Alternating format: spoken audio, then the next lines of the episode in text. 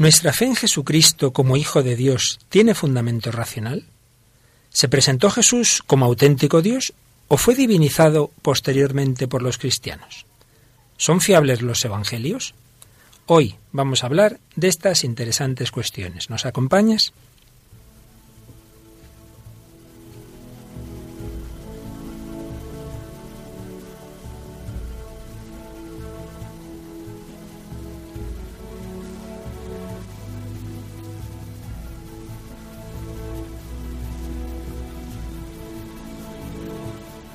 Comienza El hombre de hoy y Dios.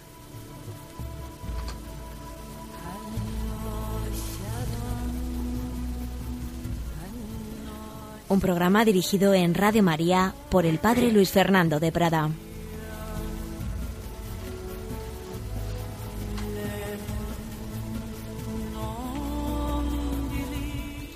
Un cordial saludo, queridos amigos. Bienvenidos a esta nueva edición del hombre de hoy y Dios, este programa en el que queremos desde el corazón del hombre contemporáneo buscar a Dios, buscar la respuesta a nuestras grandes preguntas e inquietudes que todos los hombres tenemos.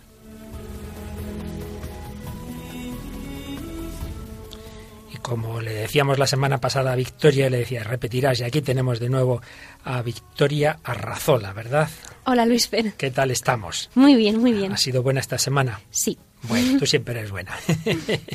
Victoria, hemos recibido del, de respecto al programa de la semana pasada bastantes correos, porque sobre todo ese testimonio tan bonito que tuvimos de Asunción, pues ha impactado mucho a las distintas personas. Tenemos muchos correos, pero vamos a leer uno de ellos que nos escribe Isidoro. Dice así, ya tengo en mi poder todas las charlas del 2011. Me las han enviado desde Radio María grabadas en un DVD. Es una gozada poder escuchar las que no había podido oír y rumiar a mis anchas cualquiera de ellas y en cualquier momento. Animo a los oyentes a pedirlas en el 902-500-518. En dos o tres días las recibirán. Es gratis, no se asusten, hasta el envío. No obstante, es de agradecidos dar un donativo según sus posibilidades. Y a ustedes que realizan el programa, agradecerles de nuevo, porque creo están en la línea perfecta de la nueva evangelización que pide hoy la Iglesia y que estoy seguro está evangelizando ya a muchísima gente que les escuchamos desde casa, el trabajo, el coche, paseando. Que Dios se lo pague. ¿Por qué habremos perdido esta expresión tan cristiana? No hay otro pagador mejor. Pues es verdad, que Dios se lo pague. Bueno, siempre nuestros oyentes son muy generosos y también nosotros damos gracias a Isidoro por estas palabras, pero yo quería eh, recoger de lo que él nos decía que, estos programas los hacemos con esa intención de que puedan llegar no solo a los creyentes, sino también a los que están con dudas o no creyentes. Y en ese sentido puede ser bueno el hacer los pedidos de estos programas para la propia formación, pero también como un regalo que se puede hacer a esas personas. Y aunque ciertamente, como nos decía Isidoro, eh, Radio María no pide nada, es gratis, pero hombre, es una manera de colaborar también con sus gastos, pues el dar un donativo, porque ya sabéis que es muy importante para poder tener frecuencias, pues Radio María vive de eso, de los donativos. Pues gracias Isidoro, gracias Victoria, pero te has traído un compañero de tu clase hoy, ¿no? ¿Quién es este que nos traes, Victoria? A ver. Que se presente él, ¿verdad? Bueno, pues me llamo Jorge Velasco, eh, compañero, soy compañero de Victoria. En ¿Estudiáis los dos el qué? Humanidades. Y, Yo también hago periodismo. Y bueno, en la San Pablo CEU tengo 23 años. Y eres mi amante del cine y ya te vamos a pedir alguna ayudita después sobre eso. Muy bien. Muy bien, Jorge, pues gracias, Jorge Victoria. Y bueno, como solemos hacer, vamos a retomar un poquito el hilo que hemos ido llevando en estos programas. Si comenzábamos por esas grandes preguntas del hombre sobre el sentido de la vida, la plenitud, la felicidad, veíamos las diversas respuestas que ha habido en la vida, en la historia, perdón, y nos íbamos centrando ya en los últimos programas en las respuestas de la religión. La respuesta a nuestros grandes deseos está en la trascendencia. Hemos hablado de las diversas religiones, pero estábamos hablando ya del cristianismo, de Jesucristo como centro del cristianismo, Dios y hombre verdadero, único salvador. Y decíamos que su relación, la relación del cristianismo con las demás religiones, es la de la plenitud. Pues en todas las religiones hay elementos de verdad, hay semillas, pero la, plenitud solo está en el cristianismo. Y claro, esto que nuestros oídos relativistas y sincretistas suena a algo fundamentalista, no lo es.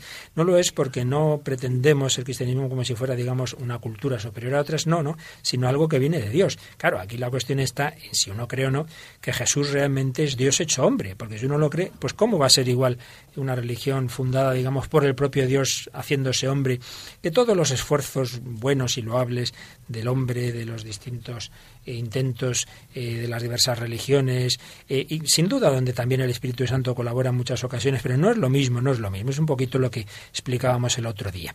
Oíamos un testimonio precioso que varias personas han comentado en sus correos de esta mujer Asunción, que ha ido recorriendo distintas etapas religiosas en su vida, desde la no creencia, el mundo oriental, budismo, hinduismo, la nueva era, y a través de, de las obras de Santa Teresa, pues se fue acercando a la Iglesia católica de la que ya tenía tantos prejuicios y al final pues se convirtió a la fe católica y encontró ahí pues eso que decíamos antes, que todo lo que antes había eh, buscado en, otro tipo de religiones y mundo oriental, etcétera, pues sí, había en ella encontrado cosas interesantes, pero vio como todo ello estaba muchísimo eh, más pleno en el cristianismo.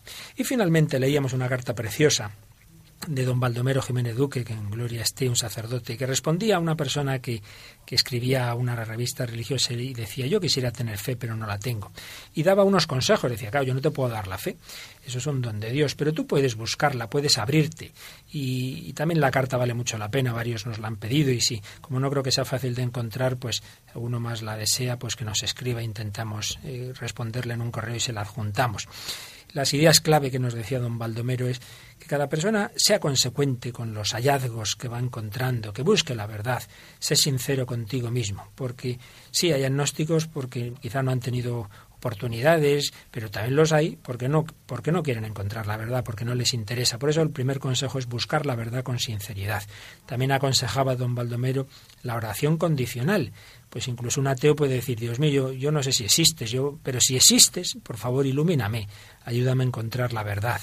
Leer los Evangelios, el Nuevo Testamento, aunque uno todavía no crea que sean palabra de Dios, son documentos bellísimos. Eh, leer vidas de santos, pues esto que comentábamos de esta mujer Asunción que leyendo a Santa Teresa encontró la verdad, como le había pasado a Edith Stein tratar con creyentes, presentar las dudas que uno pueda tener, en fin, una serie de sugerencias que sin duda pueden ayudar a acercarse a la posibilidad de, que sea Dios el que culmine esa búsqueda dando el don de la fe. Pero hoy, antes de seguir ese camino de, de, la fe, del cual también tendremos otro testimonio, pero queríamos profundizar en algo que de alguna manera apuntamos. ¿Cómo podemos conocer a Jesús. Ciertamente Cristo es un personaje vivo y por tanto hace falta eso, la oración, la experiencia de él, pero es verdad también que es un personaje histórico. Hay un momento dado en la historia que aparece un personaje llamado Jesús de, Nazaret eh, y, tenemos que preguntarnos si eso es así, si eso es histórico o no. Eh, y por ello también la razón tiene algo que decir. Así como los programas hace ya varios eh, vimos cómo la razón humana concluye que es algo absolutamente razonable pensar que existe Dios y luego hay que buscar ese contacto con Dios, pero vemos que no es irracional, sino todo lo contrario, que es muy razonable pensar que este mundo remite a un creador, también vamos a emplear la razón, vamos a aplicarla a Jesús. Vamos a ver si si ese personaje, pues realmente es un personaje histórico, si lo que sabemos de él a través de los evangelios, pues digamos tenemos motivos racionales para pensar que eso está bien transmitido, o por el contrario, como está de moda últimamente en algunas novelas y en algunos autores por ahí decir, bueno, bueno, esto la Iglesia se eh, mitificó a Jesús, inventó un poquito los evangelios en un determinado momento a lo largo de la historia, etcétera, etcétera. Vamos a hablar un poquito de ello, por supuesto, de manera sencilla y superficial, porque esto sería toda una asignatura de un año de dos que se estudia en teología. Pero bueno, por lo menos vamos a intentar dar algunas pinceladas. La razón ante Jesucristo. Y lo primero que tenemos que decir es que Jesús, claro que es un personaje eh, histórico, un personaje histórico, porque eh, aquí vemos ya una diferencia muy importante con, otro tipo de religiones, digamos, de tipo mitológico. Eh, y es que en estas religiones mitológicas, digamos, se pierden en la noche de los tiempos, eh, hablan de dioses que nadie pretende que hayan existido históricamente, cosa que no se da con Jesús. Pero antes de ello vamos a decir otra cosa que creo que es importante. No hay ningún fundador eh, histórico de religiones, ninguno, que haya tenido la pretensión divina de Jesús. Quiero decir, Buda para nada se presenta ni, ni como Dios ni como enviado de Dios. Buda pues simplemente presenta un, camino de superación del dolor, de vivir con paz, nada más.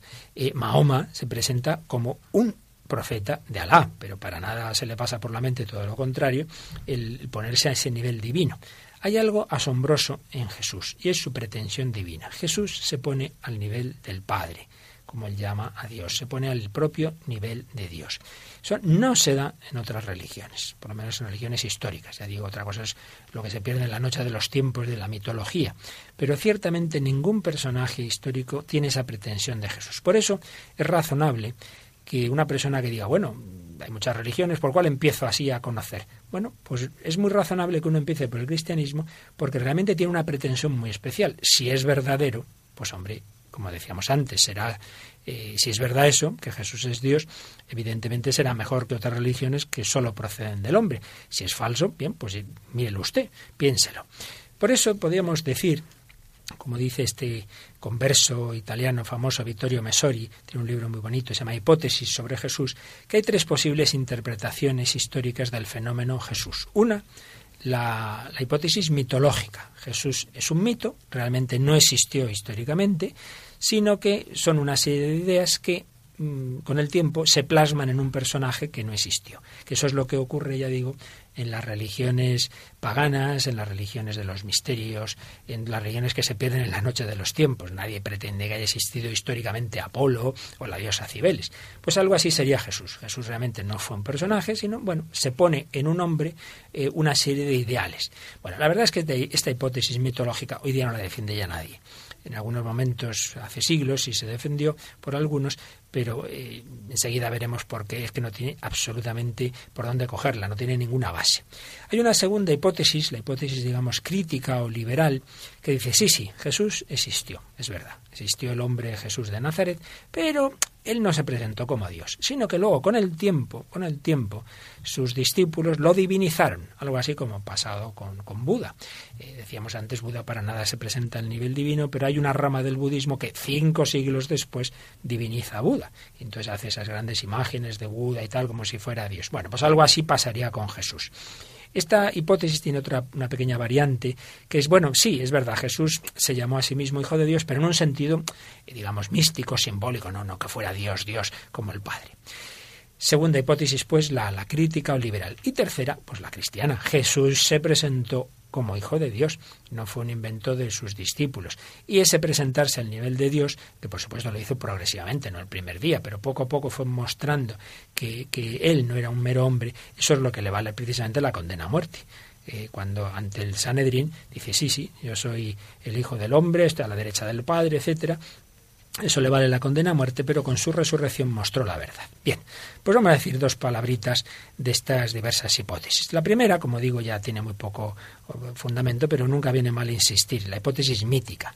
Si comparamos el cristianismo con cualquier religión pagana en las que no hay ningún dato histórico, el cristianismo surge en coordenadas históricas perfectamente conocidas. Y hay que decir otra cosa importante, y es que eh, hay fuentes, hay fuentes no cristianas, que nos hablan de Jesús. Podríamos recordar varias, pero por ejemplo, el gran historiador romano Tácito, eh, en, una obra famosa, en los, Anales de la historia de Roma, escrita entre el 115 y el 117, eh, está hablando del, del emperador Nerón y dice lo siguiente, Jorge.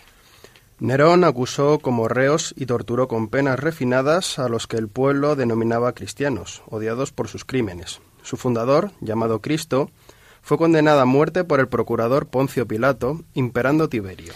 Fijaos qué importante, una fuente de información hostil a los cristianos, lo que de ninguna manera discute es el origen histórico del cristianismo en un señor llamado Cristo, condenado a muerte por el procurador Poncio Pilato, que por cierto no hace mucho apareció eh, un resto arqueológico, una, una, tableta, digamos, en un lugar de, Palestina donde se habla del procurador Poncio Pilato. Y el texto de Tácito también habla del imperio de Tiberio.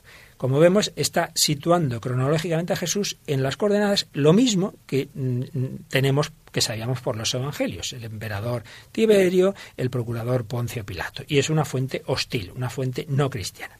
Pero también pasa lo mismo con los judíos. Hay diversas fuentes judías, varias muy hostiles, muy contrarias al cristianismo, pero luego hay una, el gran historiador Flavio Josefo, que en sus antigüedades, sin tener una actitud eh, de, hostilidad, pero sin ser cristiano, tiene un famoso texto que se ha discutido mucho, tiene diversas versiones, parece que hay una versión donde probablemente hubo una, una interpolación de algún cristiano, pero vamos a leer la versión que según los historiadores es la más fiable, sin esas posibles interpolaciones, la versión de Flavio Josefo, el gran historiador eh, judío, que escribe lo siguiente. En aquella época vivía un sabio de nombre Jesús. Su conducta era buena y era apreciado por su virtud.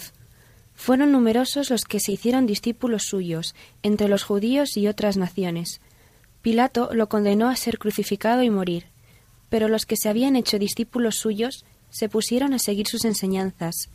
Ellos contaron que se les había aparecido tres días después de su crucifixión y que estaba vivo, y que era el Mesías del que los profetas habían contado tantas maravillas. Muy bien, pues como veis en este testimonio, claro, Flavio Josefo no es cristiano, no dice que eso haya sido verdad, que haya resucitado, dice que sus discípulos contaron que se les había aparecido y que era el Mesías. Bueno, pues es una manera objetiva de un historiador no cristiano de contar las cosas. Hubo un sabio de nombre Jesús, apreciado por su virtud, muchos se hicieron discípulos suyos, Pilato lo condenó a ser crucificado y morir, y sus discípulos dicen que resucitó. Hemos escogido dos entre varios eh, datos, entre varios textos no cristianos, donde vemos que no estamos hablando de ninguna cosa mitológica. De hecho, si juntamos eh, un poco lo que se va, lo que aparece en diversos testimonios paganos y judíos sobre, sobre Jesús, podríamos resumirlo de esta manera: que hubo un cierto Cristo originario de Judea que realizaba obras admirables, milagros diríamos nosotros, que fue ejecutado por el procurador Poncio Pilato bajo el principado de Tiberio también en otras fuentes se nos habla de cómo había en Roma en el año, hacia el año 50 unos judíos bajo el nombre de Crestos, que es Cristo. Como el año 64 Nerón persiguió y ejecutó seguidores de Cristo, nos lo dicen Tácito y Suetonio, y luego ya más a finales del siglo I o en los inicios del segundo, por ejemplo, en el 112, Plinio el joven hizo una investigación sobre las actividades de unos llamados cristianos que se reunían un cierto día a la semana, el domingo, para cantar himnos a Cristo como Dios y para compartir la cena en común, bueno, la Eucaristía. En fin, como digo, es una pequeña selección de, fuentes, luego hablaría, podríamos hablar de la arqueología, claro, Claro, busque usted restos arqueológicos de dónde nació la diosa Cibeles, que puede estar buscando toda la vida. Pero en cambio, de las distintas etapas de la vida de Jesús, de sus discípulos, hay infinidad de restos arqueológicos. Eh, podemos, por ejemplo, la casa de Pedro, la casa de Pedro en Cafarnaúm, según los arqueólogos, es muy, muy, muy, muy seguro una, una casa que se puede visitar y que era la casa esa de Pedro eh, que sale varias veces en el Evangelio. Hay una cosa muy curiosa y es que todos los que han dicho que bueno, el Evangelio es todo simbólico, pero en realidad no tiene base histórica y tal, esto sobre todo se lo achacan a San Juan, porque Juan siempre está viendo símbolos en todos y tal. Bueno, y hay una cosa que, que, que es como una lección de, Dios a través de la, de la historia. Y es que aparece, como recordáis, un milagro de un paralítico que estaba en una piscina de cinco pórticos. Todos estos críticos decían, bueno, bueno, en, Israel no había piscinas de cinco pórticos, esto es un símbolo, San Juan querría decir, quién sabe qué, algo con el número cinco y tal y cual. Bueno, pues resulta que la arqueología ha descubierto la piscina de cinco pórticos. Así que nada de simbolismo sin base histórica. Podemos hablar, pues, de la arqueología, de testimonios, por supuesto, hemos dicho los no cristianos, pero luego los testimonios cristianos, los canónicos, forman el Nuevo Testamento, los apócrifos, los diversos escritos que consideramos heréticos, gnósticos. Por cierto, por ahí, estas cosas que salen por ahí. Ha aparecido un evangelio apócrifo, gnóstico, la iglesia lo tenía escondido. Es absolutamente falso. Yo recuerdo perfectamente mi época universitario que en, la editorial Lavac, la famosa Biblioteca de Autores Cristianos, uno de los libros que está ahí en colección era Los Evangelios Apócrifos. Siempre ha podido uno acceder a ellos. En fin, muchas tonterías que se dicen. Por tanto, lo primero, la primera conclusión es no tiene ninguna base esa hipótesis mitológica. El cristianismo es histórico. Las diversas fuentes cristianas y no cristianas nos hablan de un personaje histórico, Jesús de Nazaret, que está encuadrado en la historia. Más, más complicada, con una cierta más, digamos, verosimilitud, aunque ya veremos que tampoco, pero en fin, es la segunda hipótesis, la hipótesis crítica. Jesucristo sí es un personaje histórico, pero él no se presentó a sí mismo como Dios. Lo que pasa es que los evangelios escribieron mucho después y ya con el tiempo, pues claro, ya sabe usted lo que pasa con el tiempo, ¿no? Como en los pueblos. Yo recuerdo cierto pueblo que una vez, oiga, ha habido un accidente, y que, no sé cuántos heridos, muertos y tal, nada, ni, ni, ni muertos ni casi heridos, pero en fin, las cosas se van contando uno a otro y ya cuando llega el décimo, ¿verdad? Se había todo eh, multiplicado por diez. Pues algo así hubiera pasado con Jesús, ¿no? Luego al cabo del tiempo, pues, pues eh, bueno, pues esta es la hipótesis, digamos, crítica. Entonces uno se pregunta, bueno, ¿y quién presentó a Jesús como Dios? La Iglesia antigua, el concilio de Nicea, el siglo IV, es lo que dice por ahí alguno. Otros, no, no, no, tanto no, pero la segunda generación cristiana, finales del siglo I, inicios del siglo II. Otros, no, no, fueron los propios apóstoles, ¿no? Los doce y sobre todo San Pablo, San Pablo. Bien hipótesis 1, 2 y 3 y finalmente la cuarta no, no, fue el propio Jesús. Y claro, aquí lo primero que tenemos que ver es, vamos a ver, en el Nuevo Testamento aparece claramente afirmada la divinidad de Cristo. Jorge y Victoria pues han buscado aquí unos cuantos textos donde aparece clarísimo que sí.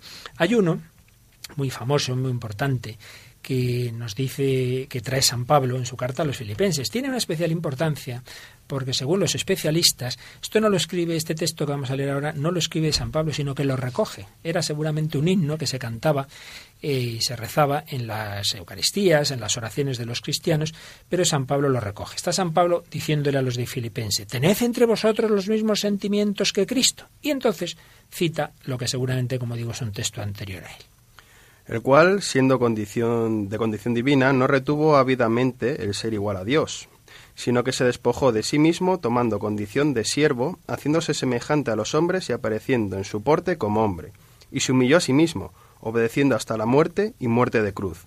Por lo cual Dios le exaltó y le otorgó el nombre que está sobre todo nombre, para que al nombre de Jesús toda rodilla se doble en los cielos en la tierra y en los abismos, y toda lengua confiese que Cristo Jesús es Señor para gloria de Dios Padre. Pues como vemos es un texto clarísimo, el nombre, sobre todo nombre, solo puede ser el nombre de Dios, no faltaría más. Jesús es llamado Señor, que era la palabra con la que los judíos eh, denominaban a Yahvé para no mencionar la palabra Yahvé. Pero si queréis otro texto muy claro de San Pablo a los romanos está diciendo cómo humanamente Jesús procede del pueblo de Israel, de los patriarcas, y entonces dice, los patriarcas. De los cuales también procede Cristo según la carne, el cual está por encima de todas las cosas, Dios bendito por los siglos. Es la carta a los romanos, capítulo 9, versículo 5. Humanamente, Cristo es hombre, procede de los patriarcas, pero Cristo es Dios bendito por los siglos. Absolutamente explícito. Y si nos vamos a los evangelios, pues es muy importante, por ejemplo, el final del primer evangelio, el, evangelio de, de San Mateo. Ahí Jesús, antes de ascender a los cielos, les dice a los apóstoles. Me ha sido dado todo poder en el cielo y en la tierra. Id pues y haced discípulos a todas las gentes, bautizándolas en el nombre del Padre y del Hijo y del Espíritu Santo, y enseñándoles a guardar todo lo que yo os he mandado. Y he aquí que yo estoy con vosotros todos los días hasta el final del mundo. Como veis, un texto impresionante, donde aparece la Trinidad, bautizándolas en el nombre del Padre y del Hijo y del Espíritu Santo. Y yo estoy con vosotros todos los días, como decía Yahvé a Moisés. Y finalmente podríamos, digo finalmente por escoger, porque podemos estar aquí 15 horas seguidas leyendo textos sobre la divinidad de Cristo en el Nuevo Testamento, pero quizá el más claro es el Evangelio de San Juan, ese prólogo tan impresionante que se lee el día de Navidad. En el principio existía la palabra y la palabra estaba con Dios y la palabra era Dios.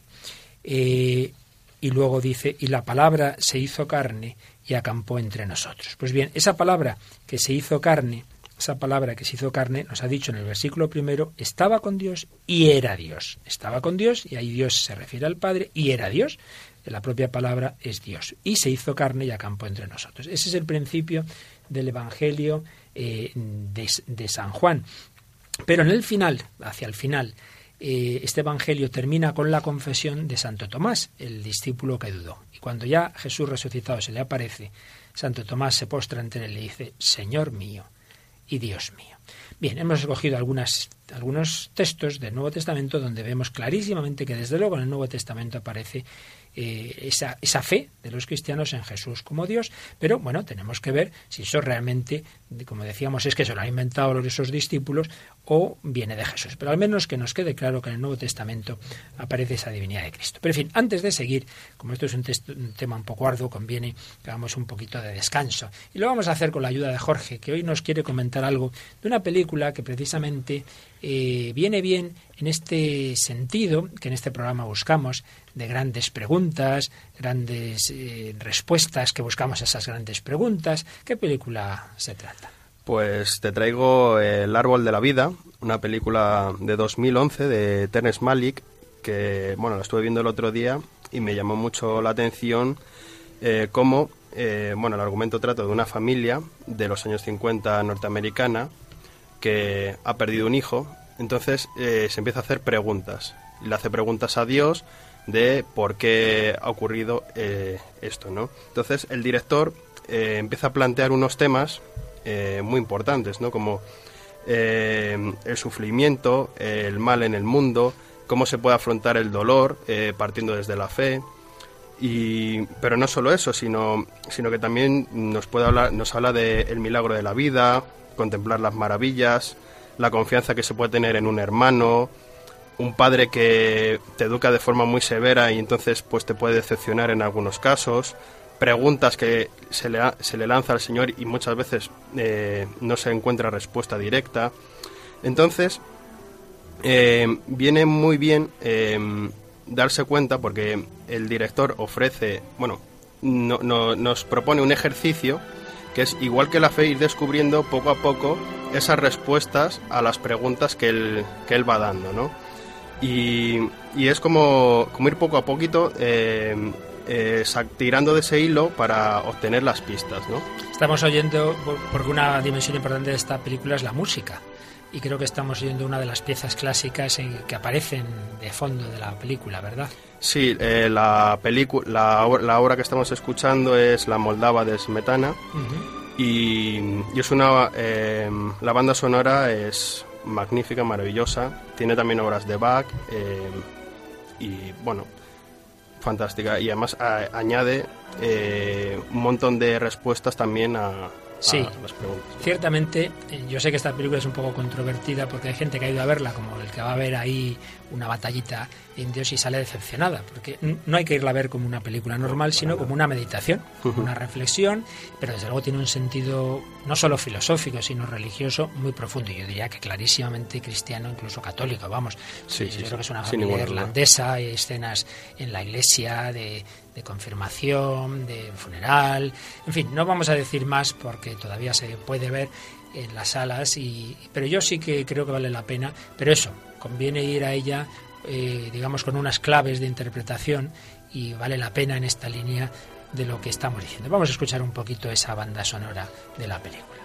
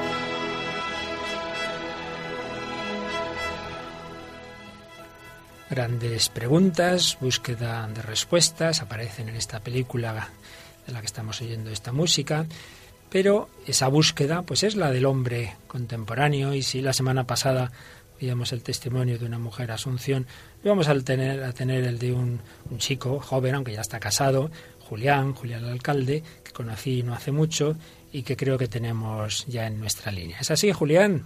Hola, ¿qué tal? Muy buenas, Julián, ¿qué tal vamos? Pues, Fernando, ¿qué tal? Muy bien. Tú llevas una agencia que organiza peregrinaciones, ¿verdad? Sí, mira, desde hace un añito. Un añito estás metido en esas tierras santas y santuarios marianos. Y Polonia, etcétera. exactamente, sí. Estupendo, pero yo sé que tú no has estado siempre en la iglesia, porque cuando nos conocimos nos contaste unas cuantas cosas que, aunque sea así un poco resumidamente, seguro que ayudarán a nuestros oyentes. Tú, tú partes de una situación de, de incluso de hostilidad a la iglesia, ¿verdad? Eh, pues sí, la verdad, mira, yo he estado hasta los 22 años, 21 años más o menos, eh, contrario a la iglesia. O sea, yo era un enemigo más de la iglesia, como Ajá. hay eh, tantos ahora, ¿no? Ajá. Yo siempre he pensado pues que Dios pues era una persona bueno era alguien no o sea yo o sea no es que no creyera en Dios no o sea yo estaba eh, casi convencido no pues que, que existía Dios pero que era una persona cruel o sea que era alguien cruel que pues bueno eh, injusto no Ajá. entonces pues con esta hostilidad que tú comentas es con la que he vivido yo hasta los 22 años Porque como, bueno como te conté si recuerdas Sí. eh, yo perdí mi madre pues a los cuatro meses entonces pues bueno pues esto me ha hecho o sea bueno he tenido una historia no me, yo me he criado con mis con mis abuelos y siempre pues con el run run este de que por qué, ¿no? ¿Por qué la pérdida de mi madre? ¿Por qué tal? ¿Por qué me pasa a mí esto, tal? Fíjate que estábamos comentando esa película El árbol de la vida, que surge también esa pregunta a raíz de, de una muerte, ¿no? Y tú, eso, claro, eso te, te, te- te hacía dudar de la bondad de Dios. Sí, exacto. Yo era algo que claro, que toda la gente hablaba pues de un Dios misericordioso, un Dios bueno y tal, y eso a mí no me cuadraba, ¿no? Porque podía permitir, eh, o sea, cómo me podía permitir a mí esta injusticia en mi vida, ¿no? Que qué había hecho yo y tal, pues, y esto pues la verdad pues que me ha tenido toda mi vuelta así, o sea, toda mi vida pues eh, en la búsqueda, ¿no? O sea, buscando un poco el sentido de la vida, ¿no? El por qué estamos aquí, para qué vivimos, si estamos solamente destinados, dijéramos, a sufrir, a sufrir, a sufrir, y ya está, ¿no? Entonces, pues para eso mejor no vivir. ¿Y qué etapas has tenido en esa, en esa búsqueda? Pues mira, eh, yo he pasado por varios sitios en, en estas etapas de, de búsqueda de por qué de las cosas. Incluso eh, empecé a conocer a gente, ¿no? Eh, cosas relacionadas, pues dijéramos, con la muerte, ¿no? Porque era lo, que me pasaba a mí, ¿no? Que se murió mi madre, luego mi abuelo, tal. Sí. Pues entonces eh, me metí en el, el mundillo este de la New Age, ¿no? El tema de, del tarot, del esoterismo, eh, la Ouija, no sé, buscaba mm, respuestas, ¿no? Alguien pues que, que me pudiera explicar cosas. Y he estado pues algunos años, dijéramos, en, en este ámbito, ¿no? Sí. Incluso yo he llegado pues a echar el tarot, ¿no? O sea, y era pues algo que bueno, que no- con lo que yo me veía, pues bueno, que encajaba bien, ¿no? Porque era, mm, claro, no sé, te ves, dijéramos, un poco como superior a los demás, ¿no? Porque tú, dijéramos, que les dices a los demás lo que, o sea, lo, lo, lo que les pasa, ¿no? Ya. Y luego, pues bueno, ¿Y hacías mm, Reiki, se dice? Me parece que me Sí, contaste. sí, sí, te comenté, claro, porque esto, dijéramos, eh, estuve un año o dos, ¿no?, con el tema este del esoterismo y tal, y vi que, pues, que el vacío que, que había en mí de no, de no entender mi historia, de no entender las cosas, pues aún estaba allí, ¿no?, y cada vez era más profundo este vacío, Ya. Eh, de no entender las cosas. Entonces, pues bueno, pasé de aquí, con unos amigos de aquí, pasé a, ot- a otro ámbito que era algo, dijéramos, más espiritual, entonces yo dije, De bueno, aquí, pues, perdón, es Barcelona, que yo creo que se nos ha olvidado decir que, que tú vives ahí en Barcelona. en Barcelona, ¿verdad? exacto. Sí. Y entonces de- decías que pasaste a otro ámbito más espiritual. Más espiritual, sí. Yo pensé, digo, bueno, pues este va a ser el camino, aquí voy a encontrar todas las respuestas, porque esto es algo más, más espiritual, más filosófico, ¿no? Es el Reiki, Hmm. es eh, la sanación, es todo más, más hippie, ¿no? O sea, es un ambiente más Mm. y tal. Pero igualmente veía que al cabo de los años, incluso yo llegué a hacer, a dar clases de Reiki, bueno, a hacer Reiki y tal, eh, pero vi que, no sé, que el, el vacío este, o sea, la- las explicaciones que yo buscaba eh, de mi vida, pues seguían sin, sin aparecer, ¿no? Sí. O sea, el vacío seguía se, se- seguía estando allí, ¿no? Porque yo, esto era el, el fin de semana, ¿no? Nos reuníamos todos y hacíamos estas charlas, hablábamos y tal, pero después llegaba el lunes y tenía que ir a trabajar y otra vez la vida y era una carga muy pesada igualmente. Mm. Mm, seguía todo igual, o sea, no... Ujú. Tampoco encontré, dijéramos, las explicaciones en el Reiki, Ya. en todas estas actividades. ¿Y, ¿Y qué pasó para que te acercaras a otro tipo de...?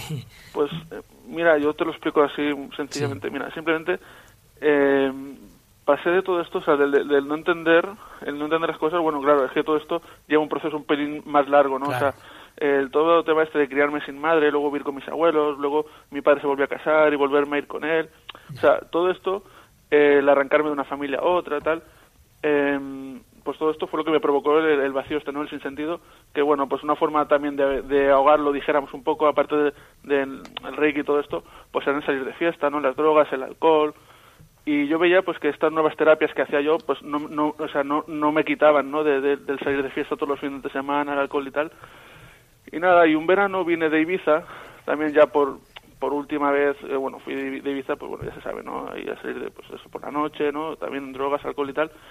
Y vine volví a Barcelona destrozado eh, hecho polvo también perdido o sea el norte perdido ya no sabía ni, ni por dónde andaba y tal. Ya. y me invitaron, bueno, fui a un bar donde estaba yo muchas veces, bueno, donde conocía a esta gente y tal, a tomarme unas copas y allí pues conocí a un grupo de chicos y me invitaron a, a unas charlas, a unas catequesis eh, para adultos. Entonces, bueno, como ya no tenía ya nada, mm, nada que perder, digo, bueno, pues otra, o sea, igual que paso por el tarot, paso por el reiki, digo, pues voy a pasar por aquí, a ver qué me cuentan, ¿no? Y me dijeron algo que no se me olvidará nunca, ¿no? O sea, yo llegué allí, me senté y lo primero que escuché es, eh, Dios te ama, ¿sabes? y te ama profundamente. Y eso fue algo a mí, pues que, uf, no sé, algo que no me habían dicho nunca, ¿no? Ujú. Entonces, mira, fue algo que dijéramos de golpe, o sea, el vacío que yo tenía se llenó de golpe, ¿no? O sea, mm, descansé. Ese día me dijeron que, pues eso, ¿no? Que Dios me amaba tal como era, que no tenía que hacer ningún esfuerzo, que no tenía mm, que ser otra persona, ¿no? Que no tenía que ser mejor que nadie, que Dios, pues en mi debilidad, Él estaba allí, ¿no? Y que donde yo no me quería, donde yo me detestaba, pues Él me, eh, me amaba allí. Entonces, pues bueno, ya te digo, esto es algo que, que me hizo descansar muchísimo, ¿no? La, la, la mochila que yo, que yo llevaba encima. Claro.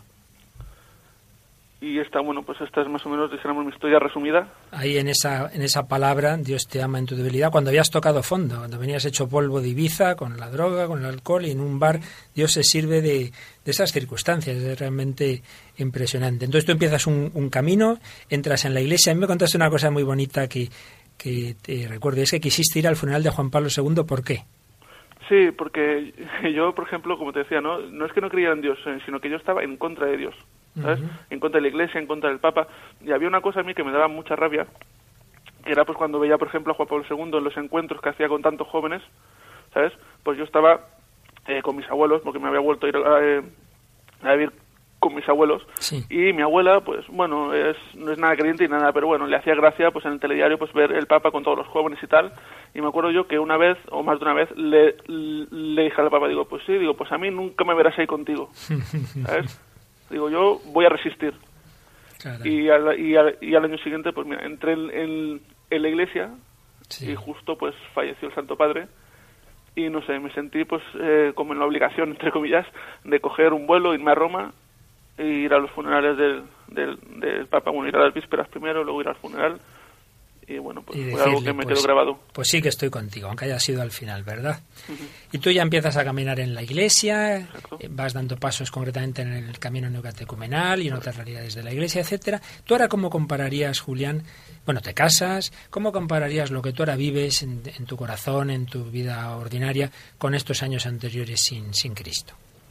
Sí, pues eh, yo te digo una cosa que eh, yo he vivido, dijéramos, durante siempre, pues, pues bueno, con mis complejos, ¿no? Con mis debilidades, con un sufrimiento muy grande, pensando que toda la vida era un sufrimiento, ¿no? Eh, pero he descubierto, desde que estoy en la iglesia, que hay algo mucho peor que el sufrimiento, ¿no? Que es el sufrimiento sin sentido. O sea, eso es, es lo más terrible, ¿no? Que es como estaba yo. Entonces la iglesia, dijéramos, me ha dado eh, este sentido al sufrimiento, ¿no? Que es muy importante. Que el sufrimiento veas por qué, por qué sufre, por qué lo tienes, por qué, de qué te viene. O sea, darle un sentido y ver también, sobre todo, muy importante es una esperanza. También. Yo veo, eh, de vez en cuando, ¿no? He, he podido ver a mis amigos de aquel entonces, Sí. o a mis familiares y tal, y veo dónde se han quedado y dónde estoy yo ahora, por ejemplo, y doy gracias a Dios. O sea, de, de no estar todavía en, el, en pues viviendo de, de aquella manera, ¿no? Sin, o sea, sa- saber que te mueres, dijéramos, y que hay, u- eh, que te vas al cielo, ¿no? Que es, que vas a la vida eterna. Y de esa etapa que tuviste, digamos, intermedia, de cierto espiritualismo, eh, eh, bueno, pues algunas cosas buenas verías. Me acuerdo que me contaste también, y creo que sería interesante que nos lo contaras aquí, pues lo que te pasó cuando volviste a una sesión de Ricky, lo que les dijiste a, aquellas personas. sí, bueno, eso, claro, estuve viendo durante un tiempo, entonces, bueno, pues ahí en, eh, eh, nosotros nos reuníamos en una casa, ¿no? En una masía, en la montaña, pues hablábamos y tal, hacíamos terapias de estas que llaman terapias de choque, de catarsis y de historias, donde cada uno pues explicaba sus historias y tal. Entonces yo al, cabo del tiempo, una vez ya dijéramos que hice las catequesis para adulto, que entré en la iglesia eh, y tal, pues decidí otra vez volver a ir a esta masía donde hacíamos reiki y tal. Bueno, y simplemente es el hecho este, ¿no? Que la, la, gente se esperaba, pues eso, que yo les hiciera, o sea, bueno, que yo practicara reiki con ellos y tal, y se me ocurrió decirle, digo, mira, os voy a contar una cosa que me ha pasado y pienso que la tengo que contar porque es una, es una buena noticia, ¿vale? O sea, es, es algo espectacular. Simplemente les dije, me puse de pie delante de todos los que están ahí y dije, mira, Dios os ama. dije, digo, y os ama profundamente. Y bueno, les expliqué un poco mi experiencia, les expliqué pues esto, ¿no? Que, que hay un Dios que es maravilloso, que te quiere donde tú no te quieres. Y bueno, todo aquello pues fue muy muy emocionante, fue muy emotivo entre nosotros. Eh, ¿Qué reacción tuvo en esas personas? Pues bueno, yo te puedo decir que mi maestra de Reiki por primera vez la, la mm, vi cómo lloraba, también se emocionó mi maestra de Reiki y yo sé que alguna persona que estaba allí pues hoy en día está también en la iglesia. Qué bien, qué bien. Estupendo, Julián. Nos encantaría que nos contara más cosas, pero bueno, por lo menos nos has dejado esas pinceladas preciosas de cómo se te manifestó, se te reveló el amor personal de Dios precisamente en tu debilidad, en tu pecado, y cómo has encontrado esa plenitud, esas respuestas en Cristo, ¿verdad? Y en la iglesia, esa iglesia a la que antes odiabas y a la que atacabas. y es mi casa ahora mismo. Y ahora es tu casa, oye, estupendo. Pues muchísimas gracias y seguimos muy unidos en el Señor y en la Virgen María. Un fuerte abrazo. un abrazo. La paz.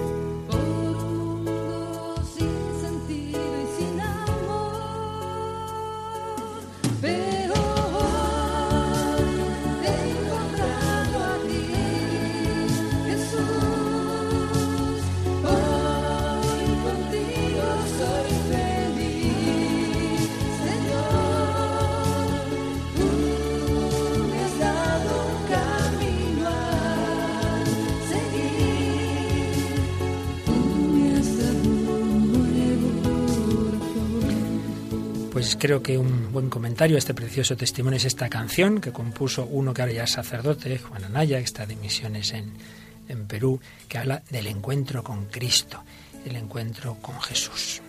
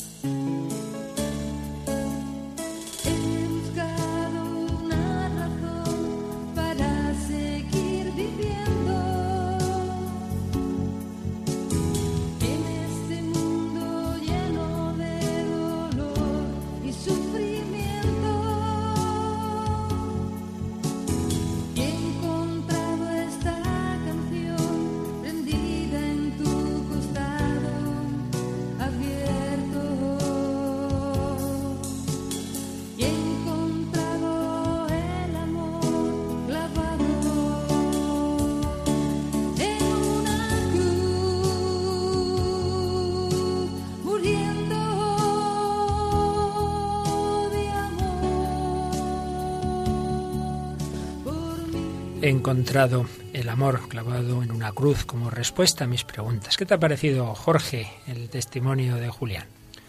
Bueno, bastante interesante. A mí me ha llamado mucho la atención, ¿no? Eh, todas las etapas por las que ha ido pasando nuestro amigo.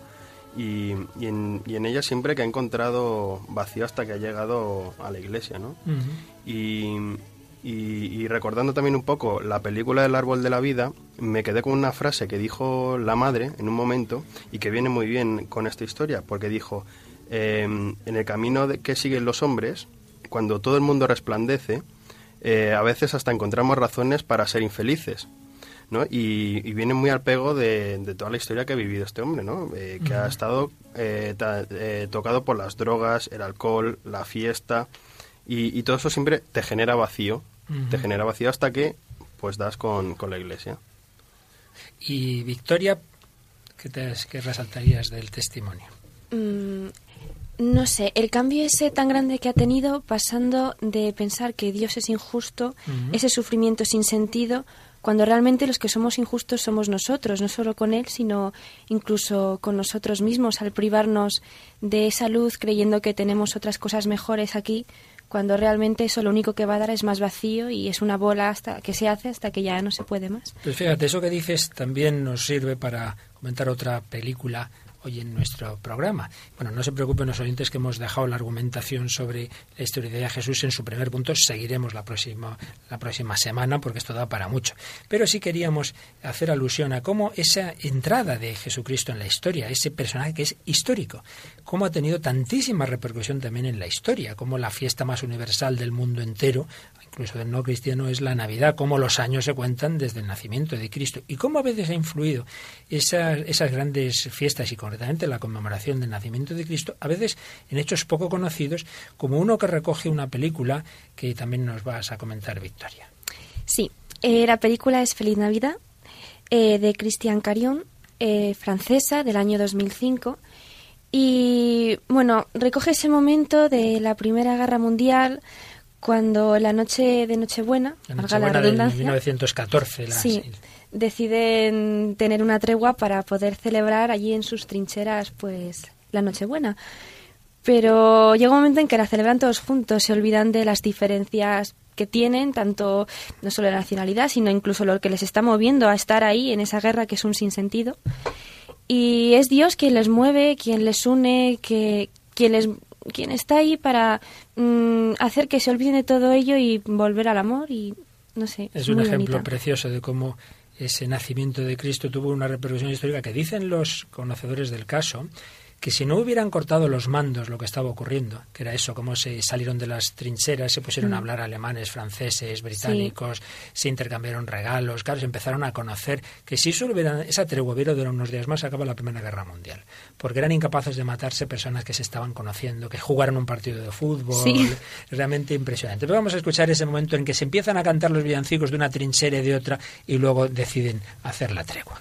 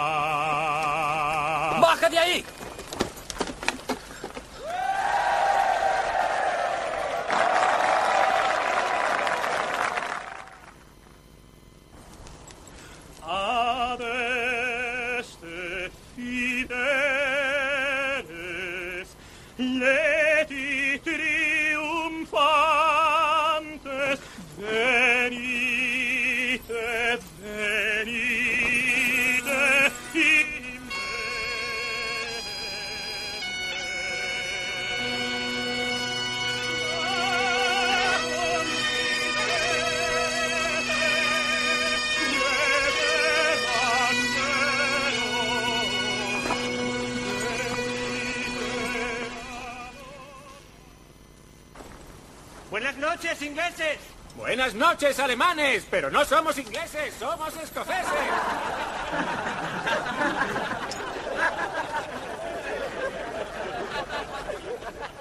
Bueno, ha sido muy bonito, pero ya está bien.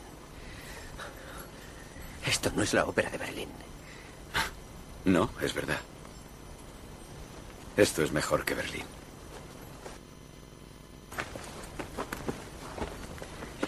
Buenas noches. Celebro que haya venido. No quería ser menos. Estupendo. Hablábamos de hacer un alto el fuego. Por Nochebuena. ¿Qué le parece? La guerra tampoco es que se vaya a decidir esta noche. No creo que nadie nos censure por dejar las armas en Nochebuena.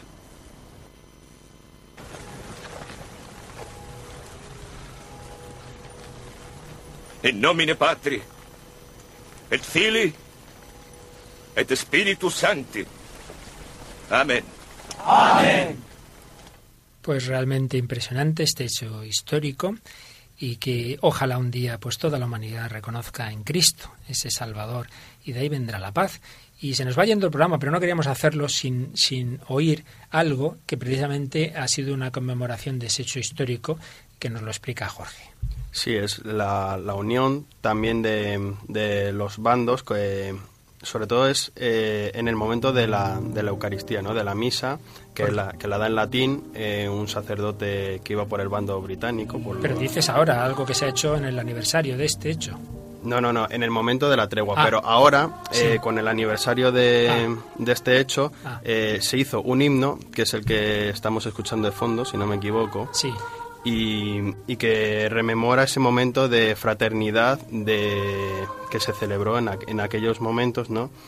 Y, que es, muy emotivo porque, porque se vuelve a recordar cómo eh, eh, con la unión y con la unión sobre todo eh, poniendo a Cristo en el centro eh, se casi se pudo evitar una guerra, ¿no? Ya. Ahí sí, como comentabas, hubo una misa en, en aquel momento, en latín. Hmm. Asistieron esas tres nacionalidades, la alemana, la francesa y la británica, y ahora se ha recordado ese hecho y se ha interpretado esta canción. Pues vamos a acabar nuestro programa escuchando esta, este precioso himno y pidiendo al Señor que todos lleguemos a reconocer en Cristo nuestro Salvador, que será el que nos dará la paz.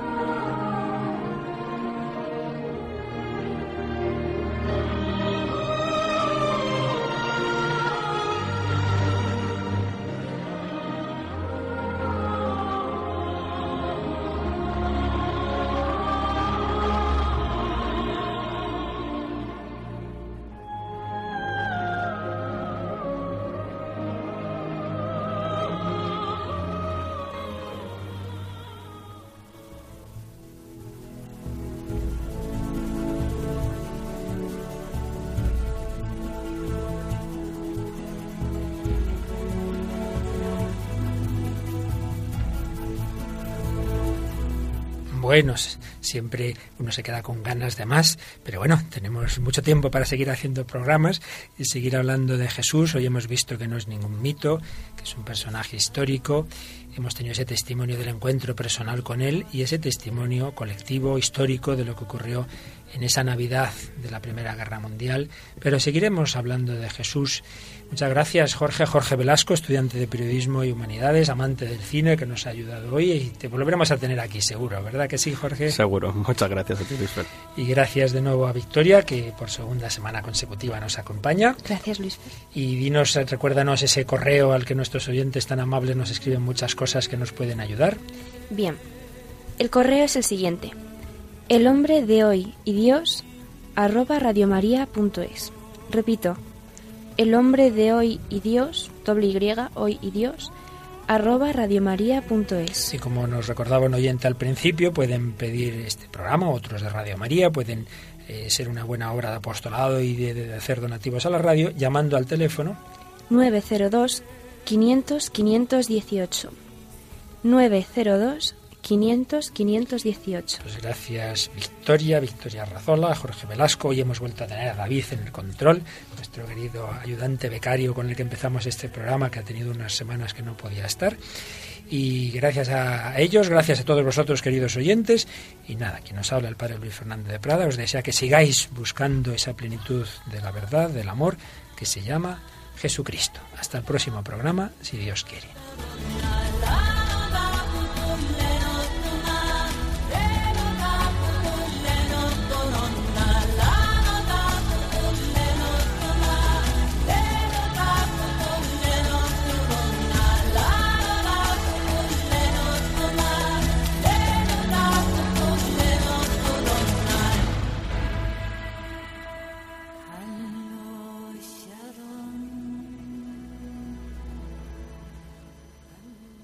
Finaliza así en Radio María, El hombre de hoy y Dios, un programa dirigido por el Padre Luis Fernando de Prada.